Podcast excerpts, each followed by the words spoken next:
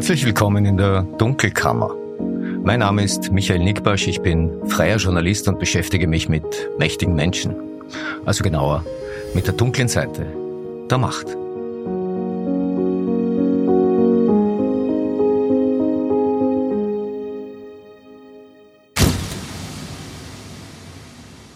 Das ist die 23. Ausgabe der Dunkelkammer und heute geht's, Überraschung, Überraschung, mal wieder um die Pressefreiheit und ihre Feinde.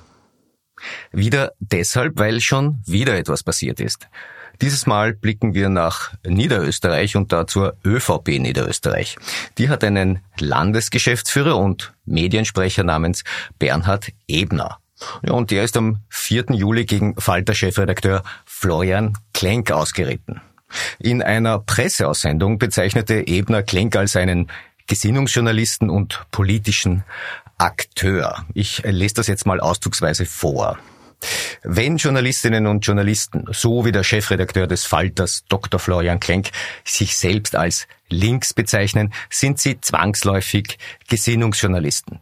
Dr. Florian Klenk ist damit politischer Akteur und so zu behandeln. Der Falter kann nicht mehr mit Qualitätsjournalismus in Verbindung gebracht werden. Zitat Ende. Die Stellungnahme Ebners war eine Reaktion auf ein Interview, das Florian Klenk der Tageszeitung die Presse kürzlich gegeben hat. Und da hatte Klenk unter anderem Folgendes über sich selbst gesagt. Ich würde mich als Linksliberalen bezeichnen. Ich bin für eine linke Politik für die sozial schlechter gestellten und liberal bin ich im grundrechtlichen Sinne. Und gut, das habe ich zum Anlass genommen, um Florian Klenk in die Dunkelkammer einzuladen und mit ihm über die Pressefreiheit zu reden. Ja, richtigerweise hat er mich dann eingeladen. Das nachfolgende Gespräch wurde im Falterstudio mitgeschnitten. Vielen Dank für die Gelegenheit und viel Vergnügen.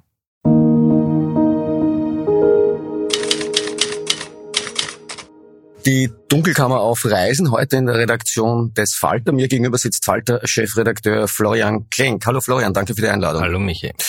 Florian, wenn es nach Bernhard Ebner geht, dann äh, bist du ein Gesinnungsjournalist, ein politischer Akteur, der auch als solcher behandelt werden möge. Jetzt haben wir überlegt, wie behandelt man einen politischen Akteur? Na, man fragt ihn sinnvollerweise nach seinem politischen Programm. Bitteschön. Mein politisches Programm für das Gute und gegen das Böse steht bei uns im Impressum ähm, seit 1977. Sage ich ganz einfach.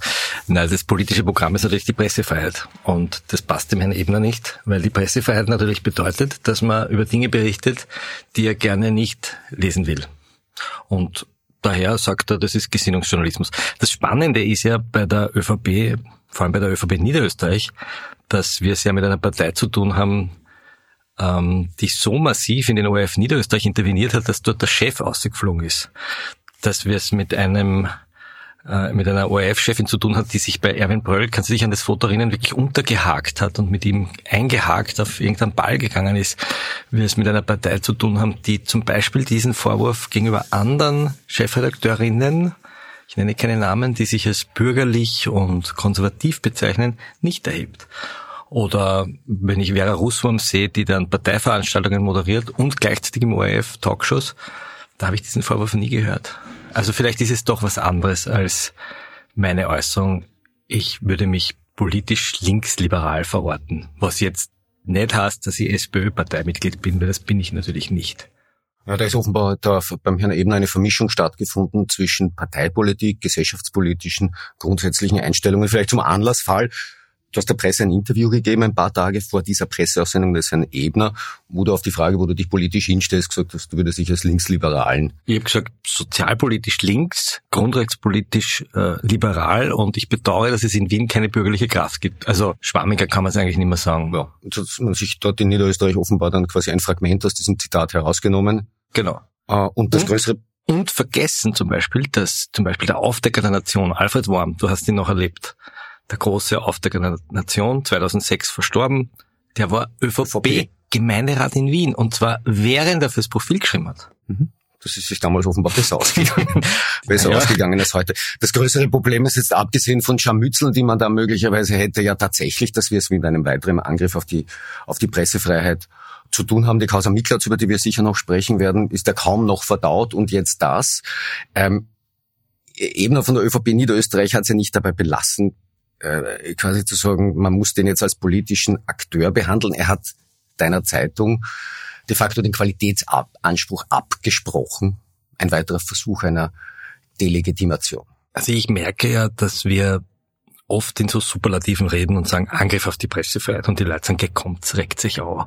Nur weil irgendein niederösterreichischer Funktionär was gegen einen Journalisten sagt, haben wir ja doch immer noch eine Pressefreiheit und das stimmt ja auch. Ich kann ja sagen und schreiben, was ich will.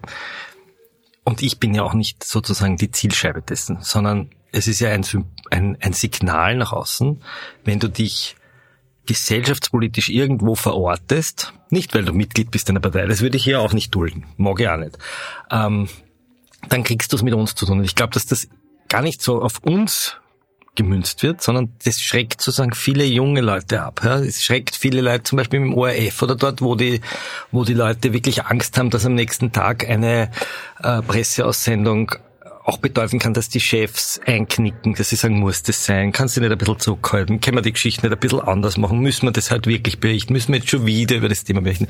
Das ist ja so, das ist ja kein Angriff, sondern das ist so ein, so ein Unterspülen, ja, so ein langsames Diskreditieren, die Journalisten sind ja Gesinnungsjournalisten und das ist ein Haltungsjournalismus und die sind ja eigentlich parteilich und sie schreiben ja nicht die Wahrheit und die sind auch nicht objektiv und sie schreiben ja nur das, was ihnen in den Kram passt. Und das ist etwas, das die ÖVP gar nicht erfunden hat, sondern das wir jetzt lustigerweise gerade in Deutschland in der AfD erleben.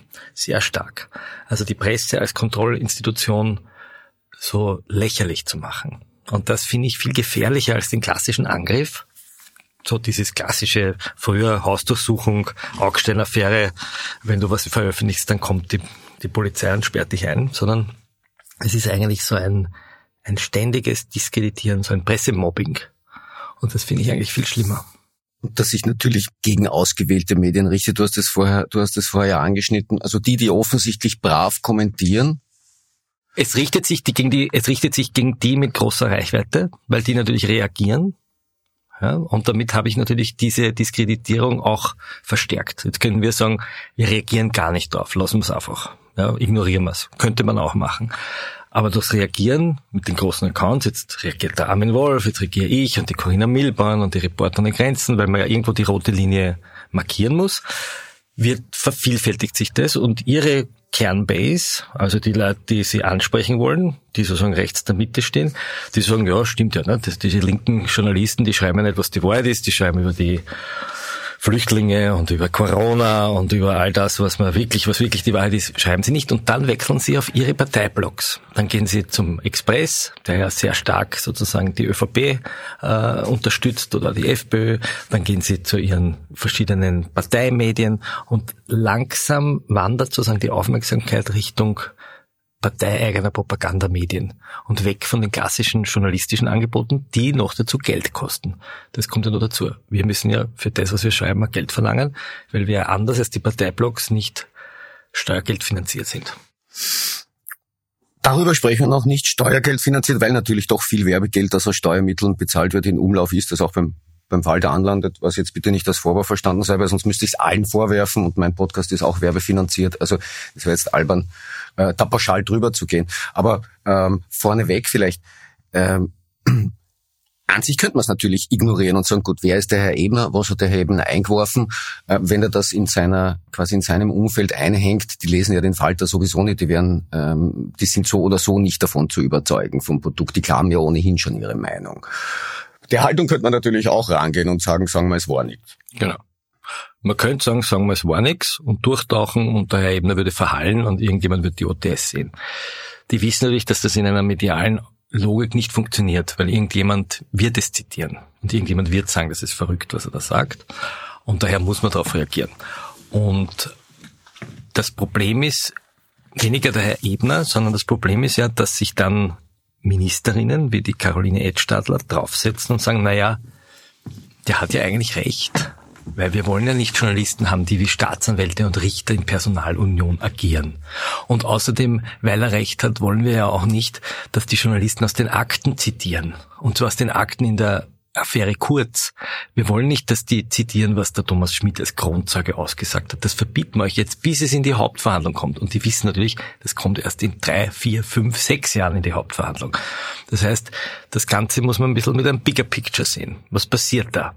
Auf der einen Seite haben wir Korruptionsermittlungen und wir haben die Möglichkeit, aufgrund von Urschüssen, aufgrund von Anwälten, die uns Akten geben, den Leuten zu berichten, was der Herr Schmidt aussagt über den Herrn Kurz.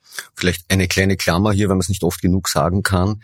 Die Weitergabe von Aktenbestandteilen aus Ermittlungsverfahren an Medien ist von der Strafprozessordnung gedeckt. Das dürfen Verfahrensbeteiligte machen, wenn es den Zwecken der Verteidigung dient. Genau. Auch das Veröffentlichen solcher Aktenteile ist vollkommen legal, wird aber von der Politik zunehmend kriminalisiert und es gibt immer wieder, zuletzt eben von Caroline Edstadler, Vorstöße, das sogenannte Zitieren aus Gerichtsakten zu unterbinden nach deutschem Vorbild. Ja, wobei man dazu sagen muss, dass das sogenannte deutsche Vorbild, das immer genannt wird, vom dortigen Höchstgericht sehr oft unterlaufen wurde. Also es gibt jetzt gerade ein Verfahren, dass zum Beispiel Tagebücher, ich glaube es ist die Wirecard-Affäre, beschlagnahmt wurden. Die Medien haben aus diesen Tagebüchern zitiert. Die Behörden haben gesagt, äh, das dürft ihr nicht, weil das ist Teil des Gerichtsakts. Und die Gerichte haben gesagt, nein, nein, nein, dürfen sie sehr wohl. Also dieses Aktenzitierverbot in Deutschland wird wesentlich weniger heiß gegessen, als es äh, uns scheint. Das, was sie wollen, sagen wir mal, wo, wo kann ich die, wo kann ich Edstadler verstehen? Sie hat recht, dass wir nicht vorverurteilen sollen. Sie hat recht, dass wir nicht aus Privat, aus dem Privatleben erzählen. Sie hat recht, dass wir nicht über den höchstpersönlichen Lebensbereich berichten. Das ist aber alles schon nach dem Mediengesetz ohne dies verboten. Es ist uns sogar medienrechtlich verboten, den Ausgang eines Strafverfahrens zu erörtern. Das darf man gar nicht. Das ist sogar mit Strafe bewährt, nicht nur Entschädigung, sondern ein richtiges Strafdelikt. Wir dürfen niemanden beleidigen, wir dürfen niemanden verleumden. Das heißt, wir dürfen nicht die Unwahrheit über eine Person schreiben, weil dann kann uns die Person nicht nur strafrechtlich anklagen, sie kann uns auf eine Entschädigung verklagen und sie kann uns zivilrechtlich klagen und das kostet ziemlich viel Geld. Das heißt, all das, was Ed Stadler will, nämlich den Schutz von Persönlichkeitsrechten, Schutz des fairen Verfahrens, gibt es ja schon. Was sie will, und das hat sie bei einer Enquete bei der ich war im Parlament, ganz offen gesagt. Sie hat gesagt, ich will die Protokolle nicht in der Zeitung lesen. Das ist aber kein Rechtfertigungsgrund für eine Einschränkung der Pressefreiheit, weil die Pressefreiheit darf ich nur einschränken, wenn sie in einer demokratischen Gesellschaft unbedingt notwendig ist. Also es muss das letzte mögliche Mittel sein. Und das ist es nicht. So, das will sie. Die Grünen nennen das lustigerweise, ich muss immer sehr lachen, Lex Klenk, aber man kann es auch Lex Nickbasch nennen oder Lex äh, was auch immer, äh, Lex Fabian Schmidt, ja, also die, die mit diesen Akten arbeiten. Und wofür brauchen wir diese Akten? Weil wir sehr detailreich berichten wollen, was da drin passiert. So. Also wir sie verbieten, die Grünen sind dagegen. Die FPÖ, bin ich mir nicht so sicher, wenn die in der Regierung wäre, ob sie nicht auch dafür wäre. Ah, die FPÖ, die SPÖ ist dagegen. Das heißt, damit kommt sie nicht durch. Warum hat sie diesen diesen Gesetzesvorschlag überhaupt eingebracht, weil sie sagt, wir sind nur dann für einen unabhängigen Bundesstaatsanwalt, also für eine Weisungsfreiheit der Staatsanwälte, wenn ihr uns umgekehrt das Zitierverbot gibt. Das heißt, in Wirklichkeit machen sie da eine Badstellung auf. So. Das ist die politische Forderung. Und dann gibt es sozusagen einen gesellschaftlichen Diss, der lautet, ihr Journalisten seid ja gar nicht objektiv. Ihr seid Staatsanwälte. Was ich lustig finde, weil ja die Frau Ed Stadler Oberstaatsanwältin der WKStA ist und eigentlich weiß, dass Staatsanwälte per Gesetz zur Objektivität verpflichtet sind. Das heißt, der Vorwurf, wie ein Staatsanwalt zu agieren, ist eigentlich das größte Kompliment, das man einem Journalisten machen kann, weil der muss nämlich alles, was für den Beschuldigten spricht, unumwunden vorbringen. Insofern ist das auch einfach ein dummer Satz. Ja, und natürlich nie als Kompliment gemeint gewesen.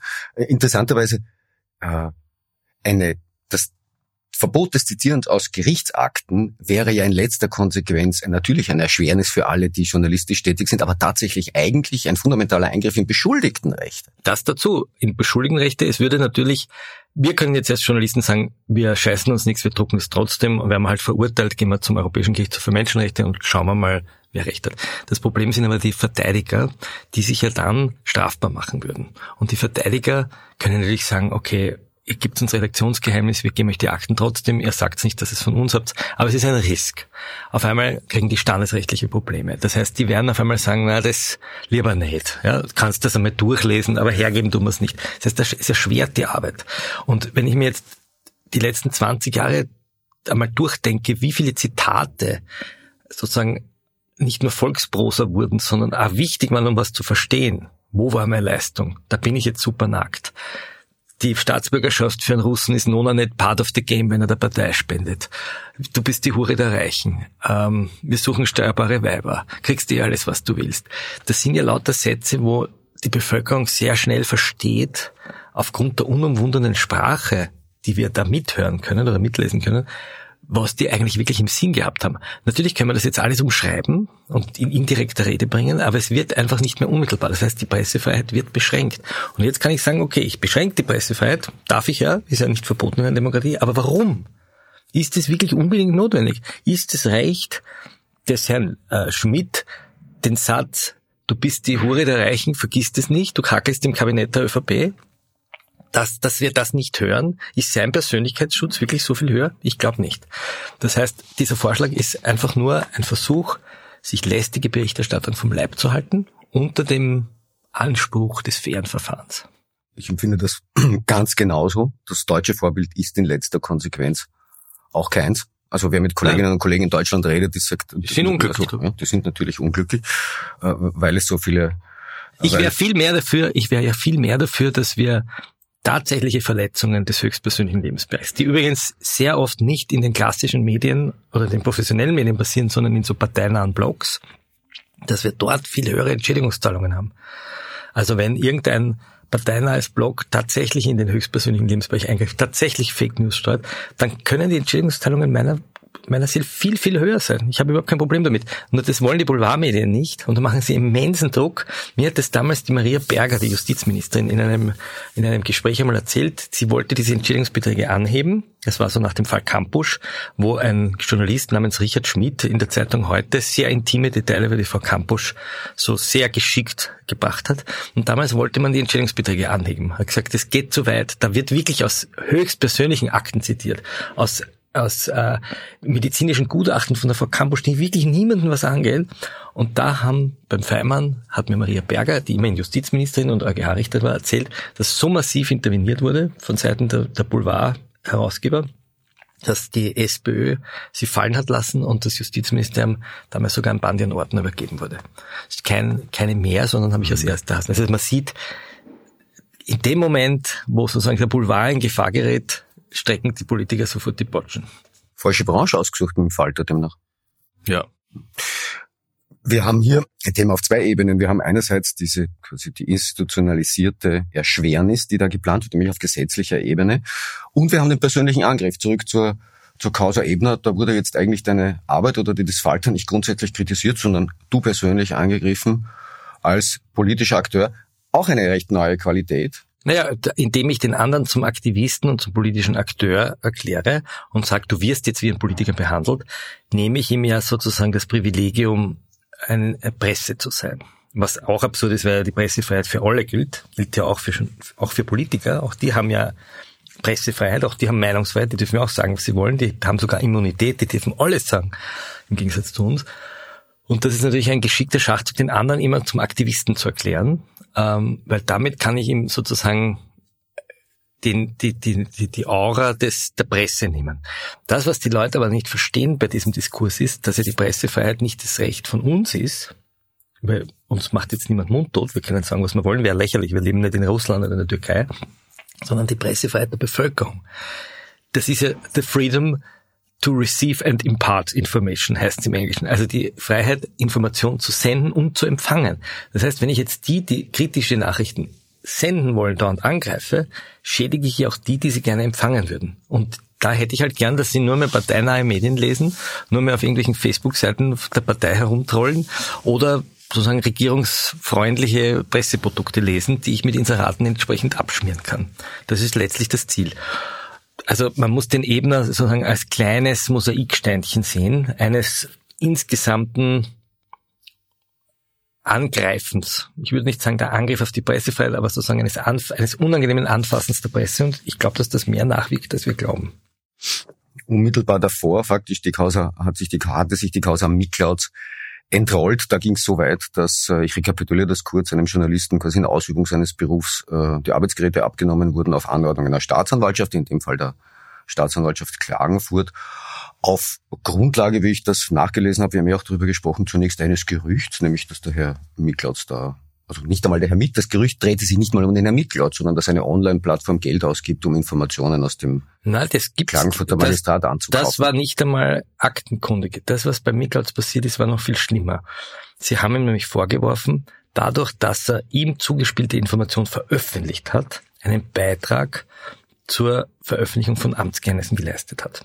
Jeder, der Strafrechtskommentare liest, weiß, dass das Delikt des Verrats von Amtsgeheimnissen in dem Moment abgeschlossen ist, vollendet ist, wenn der Beamte auf Send drückt. Dann ist es vollendet. Und an einer vollendeten Tat kann ich keinen Beitrag leisten. So wie ich auf eine Leiche, wenn eine Leiche vor mir liegt und ich schieße drauf, keinen Mord mehr begehen kann. Die Staatsanwältin hat aber trotzdem gesagt, er ist ein Beitragstäter. Sie hat nicht gesagt, er ist ein Bestimmungstäter. Also sie hat nicht gesagt, er stiftet die an. Das würde ich ja noch irgendwo verstehen. Ich muss eine kleine Klammer ja. machen. So steht es in einer Sachverhaltsstellung der Stadt Klagenfurt drin. Ja, aber auch da nur das ganz, Gerücht. Ganz, das steht als Gerücht. Man genau, hört genau. das genau. eher möglicherweise. Aber im Sicherstellungs in der Sicherstellungsanordnung steht es ganz anders. Übrigens, aus der wir nicht zitieren dürften, wenn Frau Edstadler, ähm, ähm, wenn Frau Edstadler in einen ihr Gesetz äh, durchbringen würde, dann dürfte der Herr Miklautz, der Journalist, seine Akten nicht mehr uns geben und wir dürften nicht mehr im O-Ton zitieren. Er dürfte selber dann auch nicht mehr das zitieren öffentlich, glaube ich. Wäre ihm verboten. Ist ja in Deutschland passiert. Genau so ein Fall. Da hat ein Journalist selber aus seinem Akt zitiert und ist verurteilt worden. Er hat gesagt, hey, ich will, dass aus meinem Akt zitiert wird. Und man hat es ihm verboten. Er hat gesagt, nein, nein, das darfst du nicht. Gab so einen Fall in Deutschland. Auch spannend. Aber das, was ja, du hast das, du hast das so, so freundlich formuliert, man hat ihm die Arbeitsgeräte abgenommen.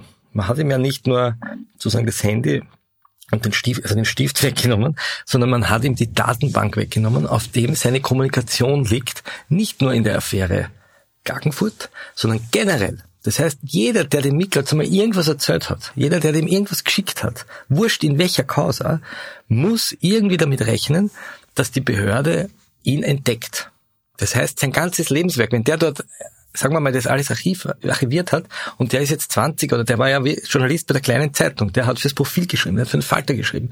Das heißt, alles, was der dort an Kommunikation drauf hat, haben die einfach einmal eingesackelt und hätten die gesichtet. Das heißt, sie hätten möglicherweise Zufallsfunde gehabt. Sie hätten irgendwelche Leute gefunden aus irgendwelchen anderen Ämtern, nicht nur in der Klagenfurter-Affäre. Und das hat einen Abschreckungseffekt. Wenn das sozusagen öffentlich wird und es wurde öffentlich, dass die Justiz sowas macht, dann bedeutet das, dass Leute viel, viel vorsichtiger werden, mit uns zu kommunizieren. Was sie, wenn wir Profis sind, eh tun. Kein Mensch speichert sich sozusagen Informanten wirklich auf der Festplatte ab. Aber was weiß man, was da für E-Mail-Verkehre drauf sind. Und das ist ein Problem. Ja, und ähm, dass die Staatsanwaltschaft Klagenfurt das drei Tage lang, am Dienstag ist es öffentlich geworden. Und ich glaube, am Donnerstag, wenn ich richtig informiert bin, äh, ist das Verfahren dann eingestellt worden. Also Dienstag mit uns. Das heißt, drei Tage dauert, bis sie diesen schweren Fehler bemerken, korrigieren. Und der Chef, der Herr Heißel, in Klagenfurt das auch noch verteidigt in der kleinen Zeitung, zeigt mir, dass es nicht nur eine Panne ist. Das ist mir zu einfach zu sagen, das war eine Panne und es war halt eine überforderte Staatsanwältin und die hat das halt nicht beachtet und ihre Vorgesetzte hat das halt auch nicht beachtet und ihr Chef in, der, in Klagenfurt hat es halt auch nicht so beachtet. Der, glaube ich, sagt sogar, er hat es gar nicht gewusst. Er hat es gar nicht gewusst. Er hätte es am Dienstag in der Früh wissen können, weil da war es öffentlich. Da hat es die APA berichtet und ORF. Also das ist einfach lächerlich. Und die lesen auch äh, Online-Medien. Das heißt, das war nicht einfach eine Panne, sondern die haben was ausprobiert. Die haben geschaut, ob es durchgeht. Und zwar haben sie es ausprobiert bei einem, der sich jetzt zunächst einmal nicht so schnell wehren kann wie ein ganzes Medienhaus, eine ganze Genau. Redaktion. Es ist natürlich, ich habe mit dem Franz gesprochen, habe gesagt, eigentlich bin ich jetzt in meiner neuen Lebensrealität in der gleichen Situation. Ich stehe Mhm. da jetzt ganz allein. Wenn die morgen bei mir stehen und mein Zeug mitnehmen, haben sie es einmal probiert. Bis sie zum Falter gehen, wird wahrscheinlich noch ein bisschen Zeit vergehen, weil die ersten Testballons probierst du mal bei denen, die sich weniger wehren können. Der Falter würde sie nicht reinlassen. Ja, und der Miklatz, wenn er wenn er es gewusst hätte, aber so juristisch so schlau ist man nicht, der Miklatz hätte natürlich so wie der Nehammer im Bundeskanzleramt sagen können, ihr kriegt es einfach nicht. Wir lassen euch nicht rein. Weil sie haben ja keinen Hausdurchsuchungsbefehl gehabt, sondern nur eine Sicherstellungsanordnung. Also so, wie wenn du äh, am Tatort sagst, da liegt ein Messer und das nimmt, das wird jetzt sozusagen sichergestellt. So ist das gedacht. Und da hat ja interessanterweise, jetzt wird es ja ambivalent und kompliziert, da haben ja die Beschuldigten der Ibiza Beschuldigten, ah, die, die Verteidiger der Ibiza-Beschuldigten durchaus einen Punkt, weil sie sagen, die Handys kannst du eigentlich ohne richterliche Kontrolle sicherstellen, weil sie behandelt werden wie ganz normale Gegenstände. Und du brauchst eigentlich einen richterlichen Befehl, weil auf dem Handy, das ist einfach nicht nur ein Messer mit Blutstropfen dran, sondern das ist dein Leben. Da sind deine Kontakte drauf, deine Kommunikation. Und damit du das mitnehmen darfst, brauchst du vorher einen richtlichen Befehl. Und zwar eigentlich alle nicht nur Berufsgeheimnisträger. Und selbst bei uns als Berufsgeheimnisträger brauchst du das nicht. Bei der Hausdurchsuchung brauchst du das, bei der reinen Sicherstellung nicht. Und darauf weist auch Ingeborg Zerbes zu Recht hin, auch der Manfred Einetter, der, der Anwalt vom Fleischmann, auch der Wess, alle Anwälte, finde ich, haben da einen guten Punkt. Vielleicht einen Hinweis an alle Journalistinnen und Journalisten, die zuhören und in diese Situation kommen könnten. Es gibt keine wie immer geartete rechtliche Verpflichtung im Zuge einer Sicherstellung Passwörter herauszugeben. Es gibt auch keine Gutpunkte im Ermittlungsverfahren. Man wird dafür auch später nicht belohnt oder gelobt. Das ist richtig. Allerdings, wenn man wirklich was ausgefressen hat, also wenn man wirklich strafrechtlich was gemacht hat, ist natürlich ein Beitrag zur Aufklärung der Tat sinnvoll. Ja, also da um jetzt einen ganz anderen Fall zu bringen, als der Herr Teichtmeister äh, sozusagen angezeigt wurde, weil er anscheinend Kinderpornos hat und er hat gesagt, okay, da ist das Passwort und ich helfe mit, das hat ihm wahrscheinlich die unbedingte Haftstrafe erspart. Also wenn ein Journalist wirklich kriminell war, dann kann er ja kooperieren. Nur seine Quellen legt man nie offen und man gibt auch nie den Schlüssel zu der Box, wo die Quellen drinnen sind. Und ich habe eigentlich bis jetzt schon gedacht, dass das sozusagen in der Justiz Common Sense ist. Wir erinnern uns die Älteren an den Fall äh, Schauplatz vom Ed Moschitz, der bis zum obersten Gerichtshof gegangen ist, weil die Behörden gesagt haben, gib uns ein Videobundle, das du angefertigt hast, auf denen man Neonazis sieht, wie sie den Hitlergruß machen. Und er hat gesagt, nein, das Bundle gebe ich euch nicht. Das habe ich nicht gesendet. Das gehört mir. Und die Justiz hat gesagt, das ist aber nicht Redaktionsgeheimnis, weil die Neonazis haben ja im Hof den Hitlergruß gemacht, vor allen Leuten. Das war ja nicht eine vertrauliche Mitteilung, sondern eine öffentliche Kundgebung. Und selbst da hat der oberste Gerichtshof gesagt, die Frage, was öffentlich ist und vertraulich, entscheidet der Journalist und nicht der Staatsanwalt. Und das war ein ein bahnbrechendes Erkenntnis des obersten Gerichtshofs. Da hat damals, kann mich noch erinnern, Elmo Oberhauser sich hingestellt und hat Elmo der Bär, vielleicht erinnern sich manche noch, und hat dann sozusagen gesagt, das gehen wir nicht her, diese Bandeln. Und die haben das durchgefochten. Und darum ist das Redaktionsgeheimnis so wichtig. Das heißt, ähm, das Redaktionsgeheimnis gilt aber dann nicht, wenn wir Beschuldigte sind. So. Warum will die Frau Ed Stadler es verbieten, dass wir aus Akten zitieren? Weil wir dann zu Beschuldigten gemacht werden können. Das, was die Staatsanwaltschaft Klagenfurt jetzt sozusagen durch eine völlig irrige Rechtsinterpretation versucht hat, dem, es gesagt hat, wir sind Beitragstäter, will die Ed Stadler dadurch, dass sie sagt, wenn ihr zitiert, dann seid ihr Beschuldigte dann seid ihr nicht mehr Zeugen. Und wenn ihr keine Zeugen mehr seid, habt ihr kein Redaktionsgeheimnis, weil die Beschuldigten, wenn ihr einen dringenden Tatverdacht habt, und dann haben wir den dringenden Tatverdacht, wir habt es zitiert, dann seid ihr Beschuldigte und dann können wir eure Sachen wegnehmen, um zu klären, wer eure Beitragstäter sind. Das heißt, was die da machen, ist schon, wenn man es sozusagen aus einer Vogelperspektive anschaut, insgesamt eine Veränderung unserer Arbeitsbedingungen.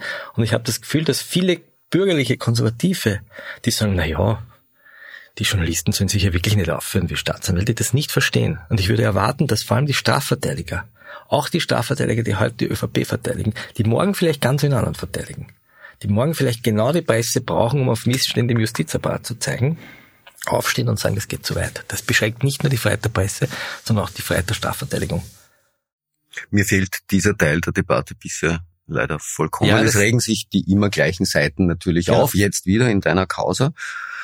Ähm, das hat aber leider damit zu tun, dass die Standesvertretung der Strafverteidiger sich viel zu stark in ihren standespolitischen Interessen äh, geriert wie im Gerichtssaal für ihre Beschuldigten. Das heißt, viele Standesvertreter machen eigentlich Litigation BR als Standesvertreter. Sie müssten aber eigentlich einmal den Perspektivenwechsel machen und sagen, okay, wir sprechen jetzt nicht, dass die Verteidiger von Kurz und Krasser und Fleischmann und Frischmann und Kammer sind, sondern wir reden jetzt einmal über unseren Werkzeugkasten, den wir als Strafverteidiger brauchen. Und ein wichtiger Werkzeugkasten ist auch mit der Presse unbefangen reden zu können, der Presse Dokumente geben zu können, um zu zeigen, was falsch läuft. Ich erinnere an den Fall Omofuma vor mittlerweile bald 25 Jahren. Ein afrikanischer Schubhäftling kriegt ein Klebeband um den Mund und erstickt im Flugzeug und die Justiz möchte das Verfahren abdrehen, was sagt, das war also Herzinfarkt. Und nur dadurch, dass ein Verteidiger Dokumente hergeben konnte, dass wir Gutachten lesen konnten, Einvernahmeprotokolle lesen konnten eines bulgarischen Sachverständigen, der Polizisten, konntest du diesen Fall überhaupt erzählen? Ich wir brauchen nur zu Locona gehen. Ja. Jeder, der Hans Bretter Ebners die Locona-Affäre liest, findet Unmengen an Zitaten aus Akten. Na, selbstverständlich brauchen wir das. Ja. Die ganze Wirecard-Affäre, die, die, gehen wir zurück zu Neonazi-Prozesse oder na, eure Nazi-Prozesse. Ja. Du könntest nicht mehr zitieren als Gericht sagen. Es ist völlig absurd, das zu fordern. Daher muss man nicht eine rote Linie ziehen. Und leider geschieht es zu wenig. Ich würde mir wünschen, dass Strafrechtsprofessoren und Anwälte da viel stärker äh, dagegen halten. Lass uns über die Wiener Zeitung reden. Das Ende der Wiener Zeitung ziemliche Wellen geschlagen. Ich muss jetzt allerdings sagen, in meiner neuen Lebensrealität, wo ich mich ja quasi digitalisiert habe, ähm, war es bei mir nicht so sehr der Verlust des Papierprodukts, der mich ähm, so beschäftigt hat, sondern erstens natürlich der, der massive Kahlschlag in der Redaktion und all das, was jetzt rund um die Wiener Zeitung herum entsteht, nämlich insbesondere dieser diese Content-Agentur, diese ominöse, wo wir ja jetzt schon sagen, das wird quasi die zentrale Pressestelle des Bundes für bunten Content, der dann in verschiedenen Medien erscheinen kann. Mich ärgert das auf mehreren Ebenen. Was passiert denn gerade? Wir haben eine Zeitung, jetzt kann man darüber streiten, ob die Zeitung spannend war und gut gemacht. Ich finde nicht, dass sie spannend war. Ich habe sie auch selten gelesen, ich gebe es zu. Anders als viele andere. Aber es war eine Zeitung und eine Zeitung ist ein Kulturgut, so wie ein Buch. Bevor ich das ein Buch wegschmeiß, überlege ich mir dreimal, ob ich es nicht vielleicht irgendwie anders äh, verwenden kann oder ob es nicht wen anderen interessiert. Gut, was haben die gemacht? Erstens haben sie mal die Journalisten, die nach dem Kollektivvertrag für Journalisten bezahlt werden, rausgeschmissen. Das ist juristisch sehr wichtig, weil Journalisten nach dem KV nicht nur viel besser gestellt und bezahlt werden, sondern auch nach dem Journalistengesetz einen gewissen äh, Überzeugungsschutz haben. Das heißt, ein Vorgesetzter kann nicht einfach in den Artikel reinschmieren. Er kann sie nicht einfach ihnen beauftragen, irgendwas zu schreiben, sondern da gibt es ein, das, das ist zwar, man muss es leben und viele leben das vielleicht nicht, aber mal juristisch ist mal ein Journalist, der als Journalist angestellt ist, mit viel weitreichenden Rechten ausgestattet. So, jetzt schmeißen die die raus und sagen, so, wir machen das jetzt alles digital. Und für diesen digitalen Content nehmen wir uns eine Subfirma, Hashtag Now vom Kollegen Apfel, der eine Ausschreibung gewonnen hat. Und die machen jetzt sozusagen digitalen Journalismus mit Journalisten. Ich mache jetzt so Anführungszeichen. Das sind aber gar keine Journalisten, weil die kriegen auch keinen Journalistenkollektivvertrag, sondern die werden bezahlt nach dem Kollektivvertrag für Werbung und PR. Habe ich den Stefan Apfel gefragt, das hat er auch öffentlich gesagt. Das heißt, diese Firma ist sozusagen eine Subunternehmerfirma und beschäftigt die Leute mal nach ganz viel schlechteren Arbeitsbedingungen, als vorher die Journalisten der Wiener Zeitung hatten. Die können auch leichter rausgeschmissen werden, die haben weniger Abfertigungsansprüche, die haben weniger äh, Berufsschutz und, und, und. Bekanntes Detail dabei ist, dass diese Firma Hashtag äh, zu einem Teil auch einer Genossenschaft namens Bloomberg gehört, Blumfeld.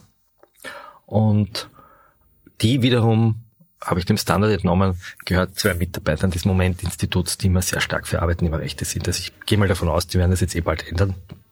Äh, und das Ganze wird sozusagen mit Steuergeld finanziert. Und jetzt kommen die her und posten und tweeten, nicht twittern, TikToken, dass Papier eigentlich nicht mehr der Träger der Information sein soll. Und die jungen Leute, die wollen ja alle auf TikTok. Was nicht stimmt in dieser Postulierung. Wir haben vor 20 Jahren 10.000 Zeitungen verkauft, jetzt verkaufen wir 40.000 Zeitungen. Wir haben die Anzahl der jungen Leser verdoppelt in den letzten zehn Jahren. Das heißt, das ist kein Naturgesetz, dass junge Menschen kein Papier lesen. Das ist so, wie man vor zehn Jahren glaubt hat, mit der Erfindung des Kindle wird es keine Papierbücher mehr geben. Stimmt nicht. Gute Bücher kaufen die Leute nach wie vor.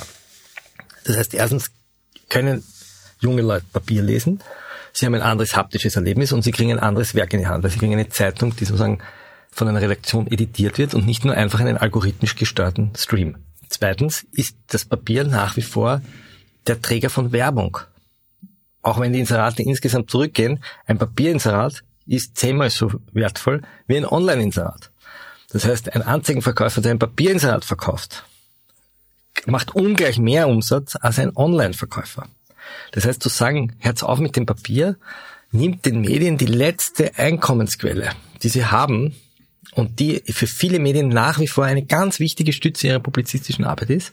Und dann noch zu sagen, wir produzieren mit Steuergeld einen Content, der auf TikTok erscheint, auf der chinesischen Datenkraken-Plattform Nummer eins, wo wir wissen in Recherchen des Profilrecherchen der Zeit, wie die Algorithmen funktionieren, nämlich noch viel schlimmer als das, was wir aus Amerika kennen. Das ist einfach so daneben und so falsch, dass mir die Kabel wachsen. Dennoch muss man sagen, du hast es vorher eingeworfen, ähm, die Zeitung wurde kaum gelesen oder genau. jedenfalls nicht mehr in dem Ausmaß, das es erforderlich ja. gemacht hätte. Ich muss ehrlich sagen, das ist natürlich nicht empirisch erforscht, aber der weitaus größte Teil der Menschen, mit denen ich zu tun hatte, haben die Wiener Zeitung wegen des Amtsblatts konsumiert. Ja. ja. So. Ähm, also das Produkt war offensichtlich für den Markt, den es bespielen wollte, so nicht mehr genau. geeignet. So dass der Eigentümer eine Entscheidung trifft. Kann man machen. Ja. Ähm, über den Aggregatzustand Papier, nun gut. Also das ich, ich bin gar, mir geht es gar nicht so darum, dass wir jetzt das Papier nachweinen. Wir machen hier zum Beispiel in diesem Haus viele redaktionelle Produkte, die erfolgreich sind. Martin Staudinger macht mit Soraya Bechtel den Falter Morgen. Das ist auch ein editiertes journalistisches Produkt, ein Werk, das wir zustellen, das wir Werbung verkaufen. Wir sind ja nicht dumm. Natürlich sehen wir, dass es das Internet gibt. Und natürlich sehen wir, dass es viele junge Freie gibt, die über das Internet, dass wir da jetzt sitzen, dass du ein Lebenseinkommen erwirtschaften kannst, hat natürlich mit dem Netz zu tun. Hättest du vor 20, 25 Jahren nicht machen können. Als freier Journalist vor 25 Jahren wärst du angewiesen gewesen auf die großen Medienhäuser. Jetzt kannst du selber einen Podcast machen, da sitzen und Werbung reinverkaufen. Was ja wichtig ist. Aber trotzdem ist eine wichtige Stütze von Verlagen nach wie vor die Papierzeitung, die in vielen Häusern wächst. Wir haben kürzlich den Tagesspiegel in, in Berlin besucht, die auch sehr gute Newsletter machen. Tageszeitungen auf Papier, die wachsen in Berlin. Jedes Jahr ein, zwei Prozent, nicht viel, aber die wachsen. Es ist nicht wahr, dass Papier sinken muss. Papier sinkt nur dann, wenn es keine, keine, kein neues Angebot zum Twitter-Stream von gestern bietet. Also Vertiefung, Recherche, gute Aufmachung, handwerklich gut und schon wachsen Zeitungen. Die Zeit wächst. Der Falter wächst. Ja? Also das, das stimmt ja so nicht. Das wird den Leuten nur eingeredet. Und die Frage ist, warum redet man es ihnen ein? Warum redet man es ihnen ein? Weil man einerseits nicht will, dass sie klassische Zeitungen lesen und zweitens, weil man irgendwie Silicon Valley gesteuert so tut, als wären wir Journalisten eh nur so Gatekeeper, die irgendwie da vor Bezahlschranken stehen und irgendwie den Leuten die Information nehmen. Und ist ja viel gescheiter, du informierst dich im Netz. Schau mal vorbei bei ÖVP.at und FPÖ TV und bei allen anderen Kanälen. Das ist blöd. Lass mich noch kurz zurückkommen zur, zum, zu den Gerichts- bzw. Ermittlungsakten. Ähm, ein beliebter Spin, der verbreitet wird, ist, die WKSDA liegt Akten. Ich werde das immer wieder gefragt. Ich kann ja immer nur für mich sprechen. Mein, quasi mein klares Platzet ist, ich bekomme keine Akten von der WKSDA. Erstens, weil dort kein Haupt den ich Fragen kennt. Zweitens, weil ich niemanden fragen würde. Und drittens, weil ich gar nicht muss, weil diese Akten von verfahrensbeteiligten Personen außerhalb Anwälte sind immer wieder genannt worden, ja ohnehin zur Verfügung gestellt werden. Wobei im konkreten Fall geht es eben um den sogenannten Casinos-Akt. Bekommst du Akten von der WKStA gelegt? Du, weißt du, es ist ja kein Geheimnis, der Florian Schreiber hat das enthüllt. WKStA heißt Wohngemeinschaft gegen Staatsanwälte. Und wie Express enthüllt hat, wohnen ja Staatsanwälte der WKStA in Eichgraben, wo ich auch wohne. Und die hauen mir das über den Zaun. Also immer wenn ich im Garten sitze, wäre ich von so einem Aktenordner erschlagen. Man muss total aufpassen. Nein, natürlich nicht. Sie hätten auch kein Interesse daran. Warum sollen sie es tun?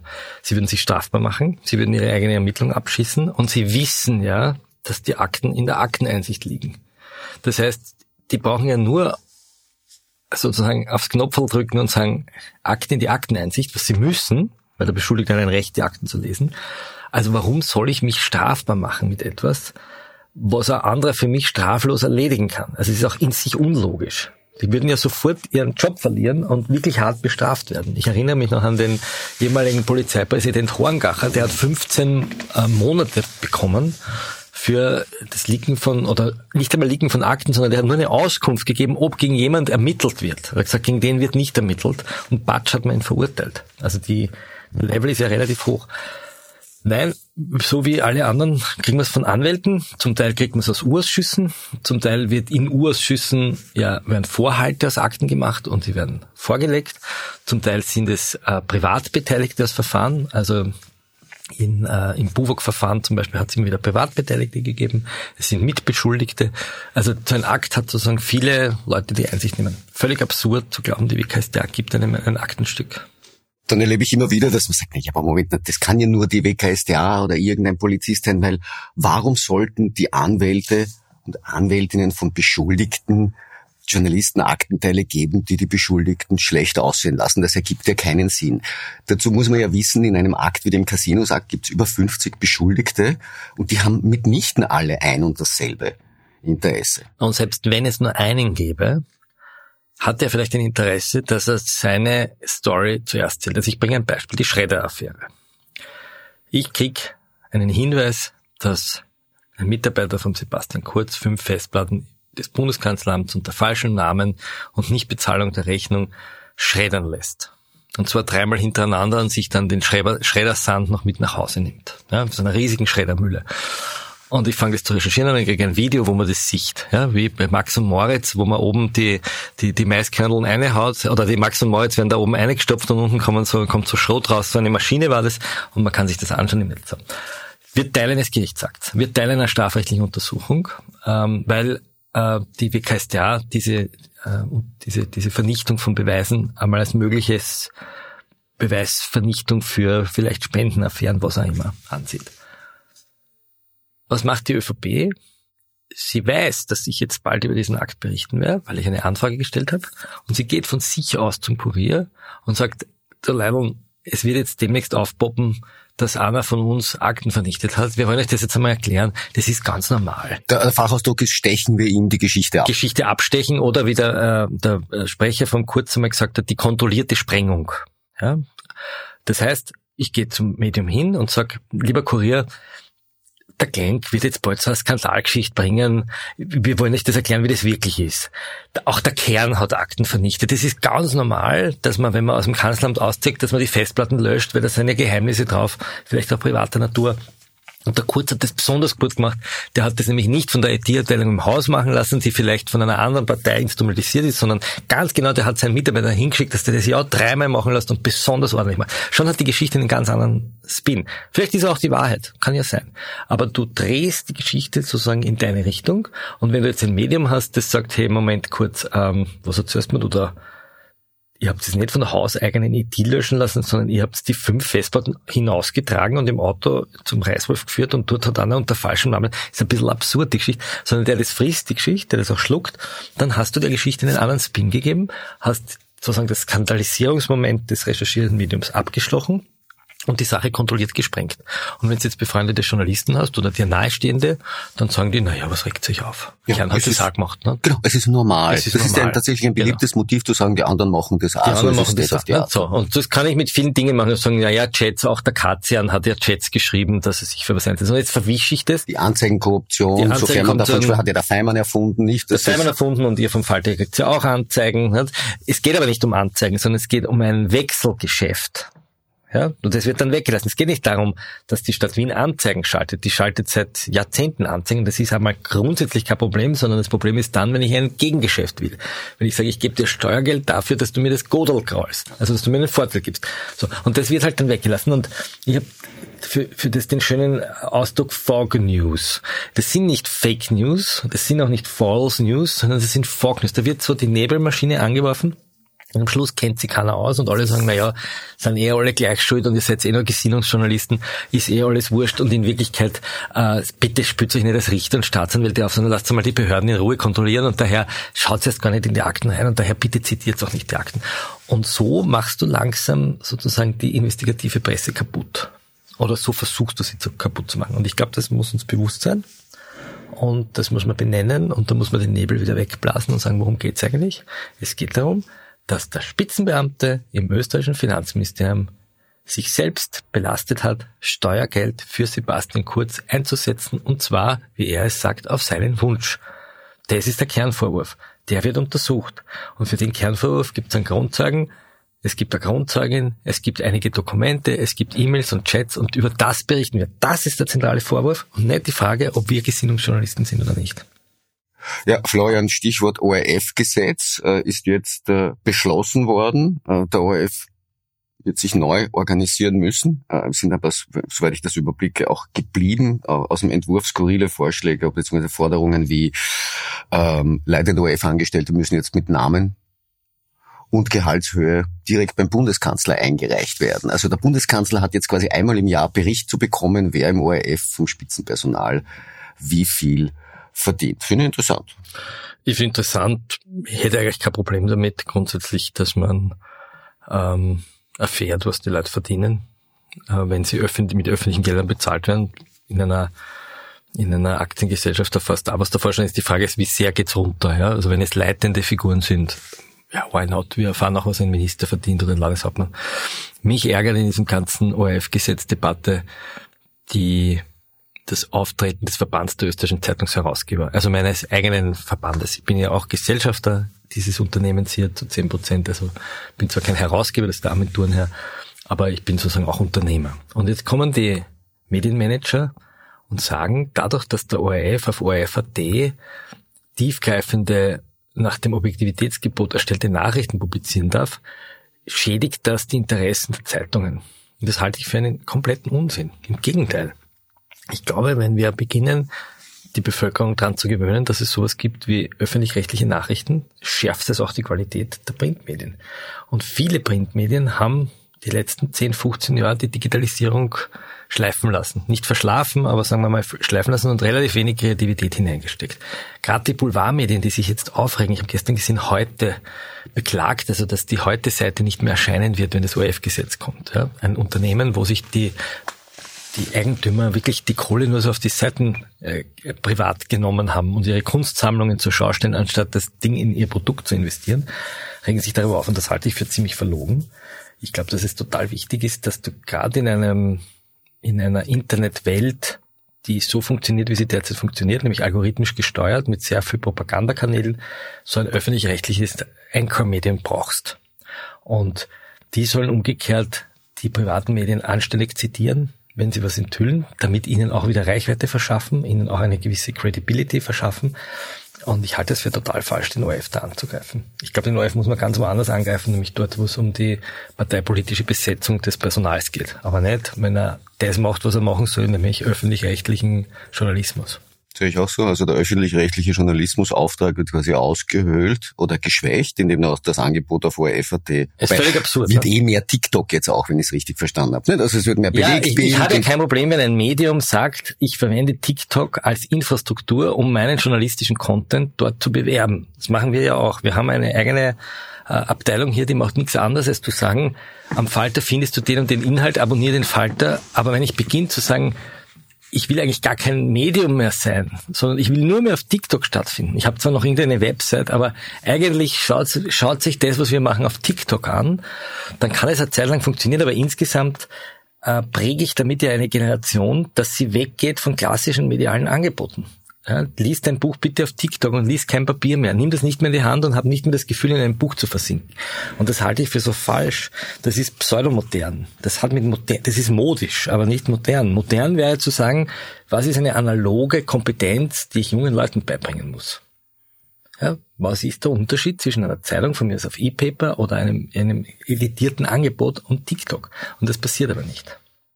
Was es zu beweisen gilt, und wir werden das in ein paar Jahren wissen, wird quasi, wird das private Mediengeschäft, wenn die privaten, insbesondere Webseiten profitieren davon, dass ORF.at im Umfang reduziert wird. Ich bezweifle es. Überhaupt nicht werden sie äh, profitieren. Sie würden zum Beispiel auch nicht profitieren, wenn er werbefrei wird. Weil ORF.at sozusagen noch garantiert, dass hohe äh, Werbetarife bezahlt werden. Wenn ORF.at nicht mehr Werbung schalten würde, würde insgesamt der Werbemarkt nach unten gehen. Der ORF ist ein wichtiger Anchor. Das ist absurd. Ich glaube ja, je mehr Qualitätsmedien ein Land hat, und in dem Fall öffentlich finanzierte, desto mehr wachsen rundherum Qualitätsmedien. Weil insgesamt die Kultur für Qualitätsmedien steigt. Überall dort, wo öffentlich-rechtliches äh, mediales Angebot reduziert wird, wachsen die schlechten Produkte wachsen die Boulevardmedien, wachsen die Krawallmedien. Das heißt, gutes öffentlich-rechtliches Angebot strahlt meiner Meinung nach auch aus auf die Privaten, weil die mithalten müssen mit Qualität. Und deswegen verstehe ich diese Attacke des Verbands der österreichischen Zeitungsherausgeber überhaupt nicht. Gut, das war ein bisschen österreichische Haltung, ist auch mit, mit Ausreden immer wieder zu versuchen, nicht? Also ja, Sie haben auch einen sehr guten Berater derzeit. Ich glaube, Christian Reiner berät Sie ja derzeit. Der hat ja schon beim Profil gezeigt, dass er wirklich sehr viel von digitalen Medien versteht. Ja, tatsächlich. Also Christian Reiner war immer schon ein Titan in ja. Digitalfragen. Man hat ja. das ja auch am fantastischen Webauftritt von Profil gesehen, seit ja. Jahrzehnten eigentlich eine der interessantesten und bestgemachten Seiten Mitteleuropas. Kann man sagen, sagen ja. Lieber Florian, vielen Dank für die Zeit, die du dir genommen hast. Na schau, jetzt haben wir doch noch über Christian Reiner auch noch zwei Takte genau. geredet. Danke für die Zeit, die du dir genommen hast und äh, tapfer weitermachen. Danke. Danke. Das war die heutige Ausgabe der Dunkelkammer. Ich hoffe einmal mehr, es hat euch gefallen. Zögert nicht, mir konstruktives Feedback zu schicken, mich zu bewerten. Nachrichten bitte an redaktion.diedunkelkammer.at. Danke fürs Zuhören. Bleibt mir gewogen. Ihr hört von mir.